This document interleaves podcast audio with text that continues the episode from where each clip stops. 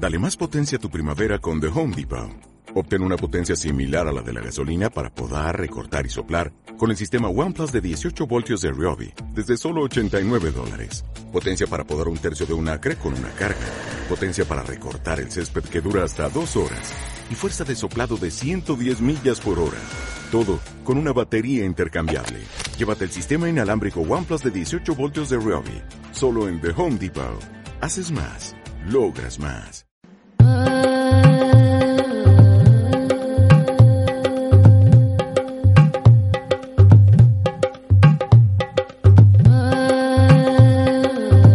Buenos días, les habla María Mendoza Gopar, de segundo de la ESO. Comienza nuestra emisión en directo del magazine Bajo el Cielo. Hoy tendremos la oportunidad de conocer de primera mano aspectos de lo más interesantes relacionados con el espacio. ¿No es así, Lucía? Sí, así es.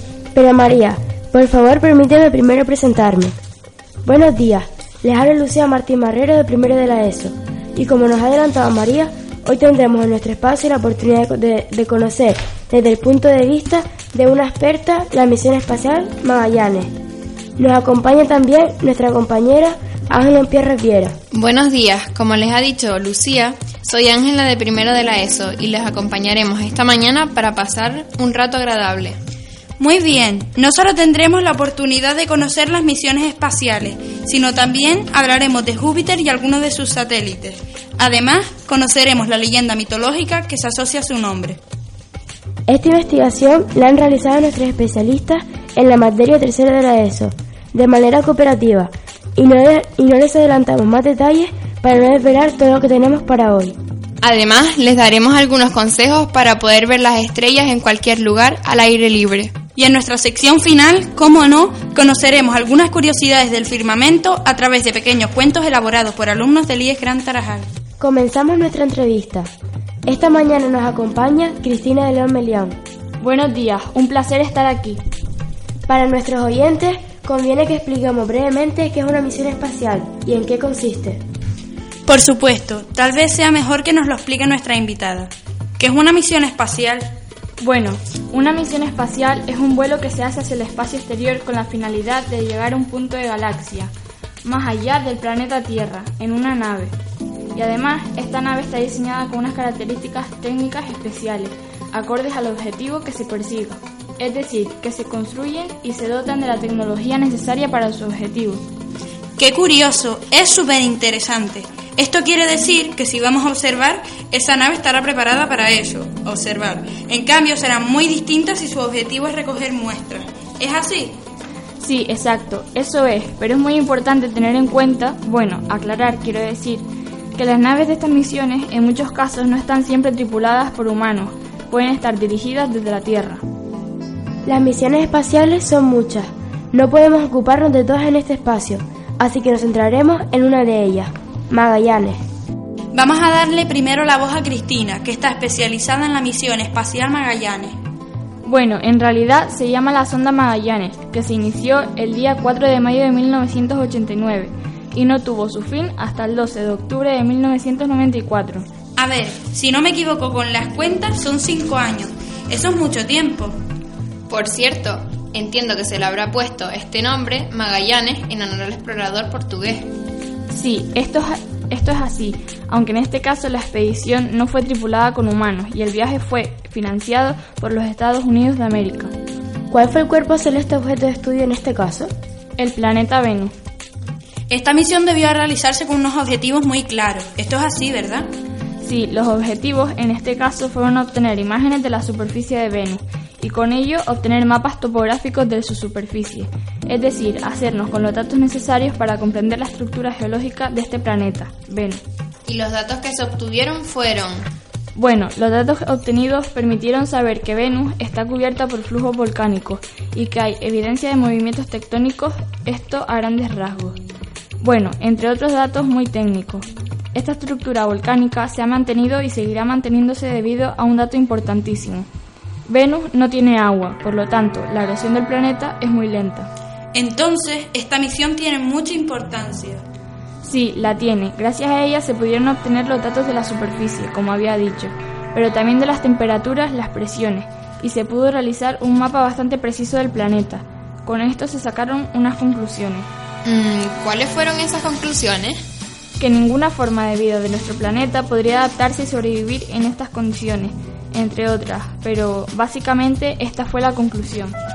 Bueno, esperamos que a nuestros oyentes les haya parecido tan interesante como a nosotros conocer estos datos. Sí, seguro que sí, porque... La ciencia y la tecnología siempre nos deja sorprendidos a todos y a todas. Sí, solo tenemos que pararnos a escuchar e investigar un poco para darnos cuenta de cuántas cosas interesantes nos pueden desvelar. En fin, muchas gracias Cristina por dedicarnos este tiempo, por traer aquí y compartir con nosotros esta información. Gracias. Gracias a ustedes, un placer.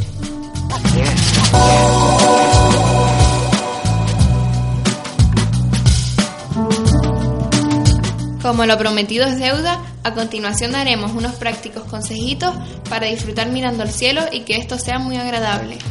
Sí, en primer lugar decidiremos desde dónde vamos a observar el firmamento. Esto es muy importante.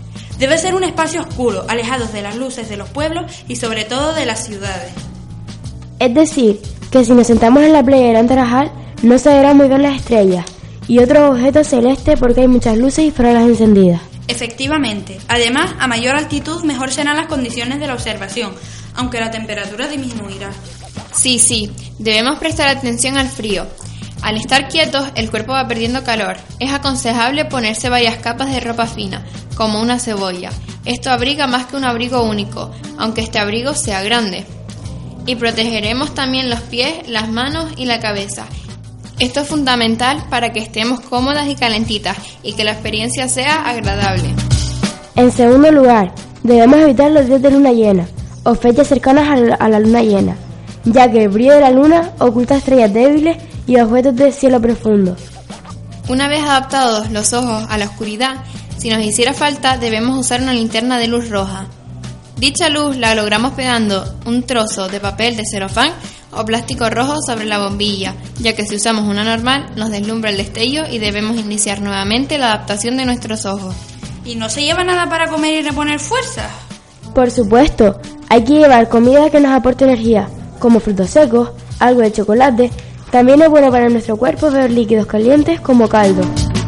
Otros objetos que no deben faltar en nuestra mochila son un mapa de estrellas y listas con los horarios del fenómeno que vamos a observar, una libreta para anotar nuestras observaciones y si se puede, llevar una silla y mesa plegables para dejar las cosas y sentarnos, aunque esto último no es imprescindible. Ah, y unos prismáticos serán muy útiles para la observación a simple vista. Existen modelos muy adecuados para ello. Y si tenemos, pues llevamos un telescopio. Realmente, mirar al cielo es una fantástica actividad para disfrutar en familia o con amigos. Además de las estrellas y de la luna, pueden verse los planetas más cercanos a la Tierra. Coméntanos, ¿qué más podemos ver? Satélites artificiales que se mueven en el cielo en minutos, meteoros a los que llamamos estrellas fugaces. Ocasionalmente se pueden ver cometas, objetos del cielo profundo como son los cúmulos de estrellas, las nebulosas y la galaxia. O la Vía Láctea, que es una banda neblinosa que cruza el cielo. Se ve especialmente en verano, conocida popularmente como Camino de Santiago. Bueno, bueno, recapitulando, necesitamos... Alejarnos de núcleos urbanos muy iluminados en la medida de lo posible y evitar los días de luna llena e ir muy bien abrigaditos. Mejor muchas copas de ropa que un solo abrigo. Llevar algo para chascar, pero no cualquier cosa. Vamos a evitar los dulces y grasas. Es mejor frutitos secos y bastantes líquidos calentitos. La mochila, nuestra linterna con luz roja, un mapa de estrellas, una libretilla para observaciones y nuestros prismáticos especiales. Pero antes de terminar este apartado, no podemos dejar de hacer un apunte muy importante. Como todos sabemos, en Fuerteventura podemos disfrutar de unos cielos espectaculares. Hay noches que parece que podríamos alcanzar los astros con las manos. Tienes mucha razón, Ángela. Otro día prepararemos una sección para hablar de esto. Bueno, bueno, no nos demoramos más y comienza nuestra sección de noticias.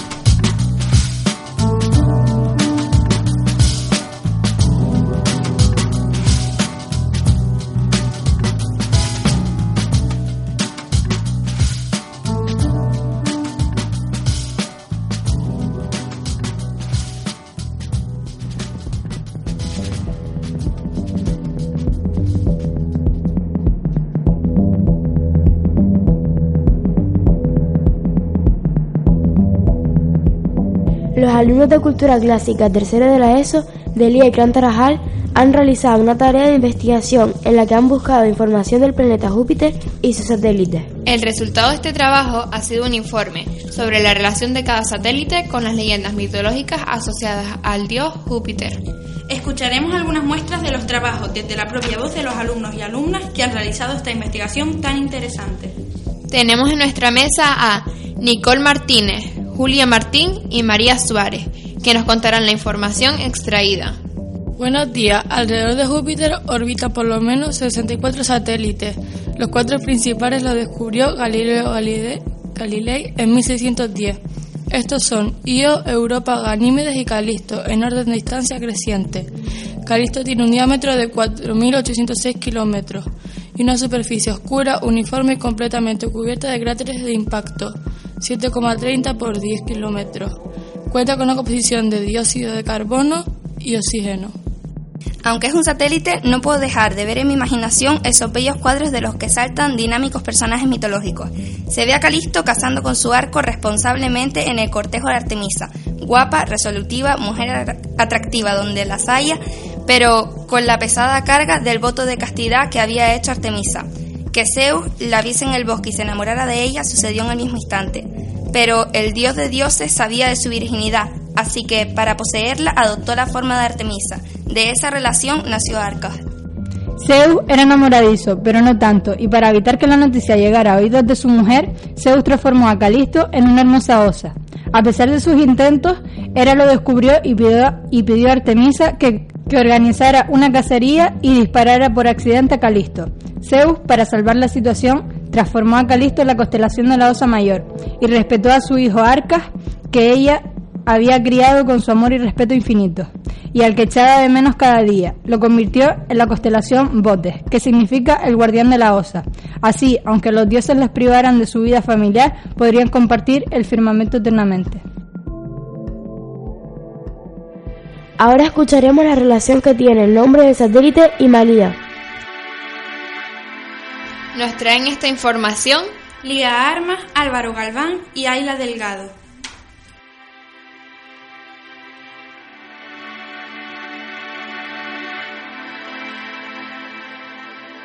Buenos días. Himalaya es el satélite regular más grande del planeta Júpiter, con un diámetro de 170 kilómetros. Fue descubierto en 1904 en el Observatorio Lee. Himalaya gira alrededor de Júpiter en una lejana órbita programada, con un periodo aproximado de 248 días. En la mitología griega, Himalaya fue una ninfa a la que se unió Zeus, transformado en lluvia. De esta manera se convirtió en madre de tres hijos, Esparteo el sembrador, Cronio el sazonador y Cito.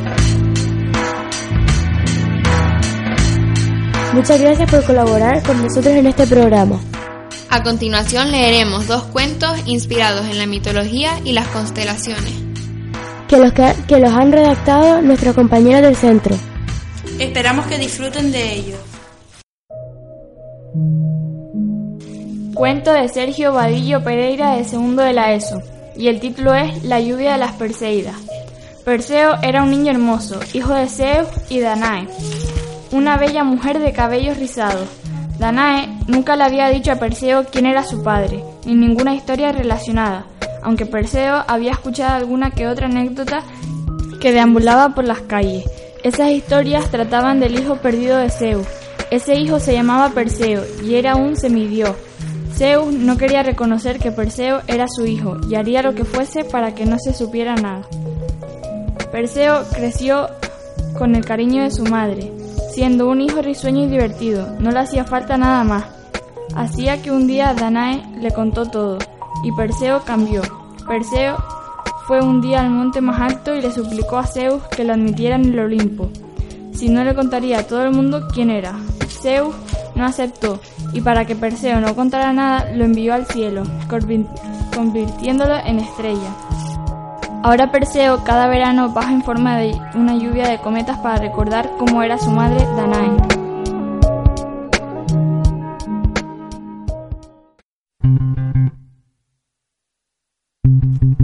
Y por último, nuestra compañera locutora María Mendoza Gopar nos leerá un cuento de creación propia. Si queremos comprender esta historia, tendremos que imaginar que estamos viendo la batalla entre el dios de la fuerza, Hércules, e Hidra, un animal de ocho cabezas de agua dulce, justo en el momento en el que Juno, viendo cerca la victoria del héroe, manda un cangrejo para debilitar a Hércules, pero el animal fue aplastado. Aunque, ¿cómo empezó todo? Bueno, ustedes ya saben que Júpiter es el marido de Juno, pero él en el Olimpo se aburre mucho y hace excursiones. En una de estas salidas conoce a una mortal de la que se enamora, y como consecuencia nace Hércules. Juno, que ya estaba cansada de las infidelidades de Júpiter, decidió ponerle a Hércules doce pruebas que debía superar si quería recuperar su libertad.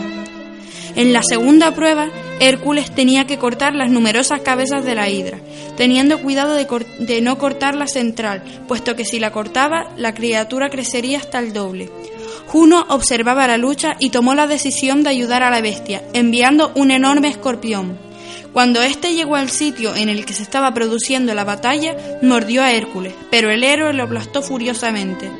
Después pidió ayuda a su fiel amigo y sobrino, Yolao, para poder quemar las ocho cabezas de la hidra. Finalmente, Hércules cortó la cabeza inmortal de la bestia, enterrándola posteriormente. Pese a la derrota, Juno recompensó a Cáncer por su esfuerzo dándole un lugar entre las estrellas. Ahora Cáncer es una de las doce constelaciones.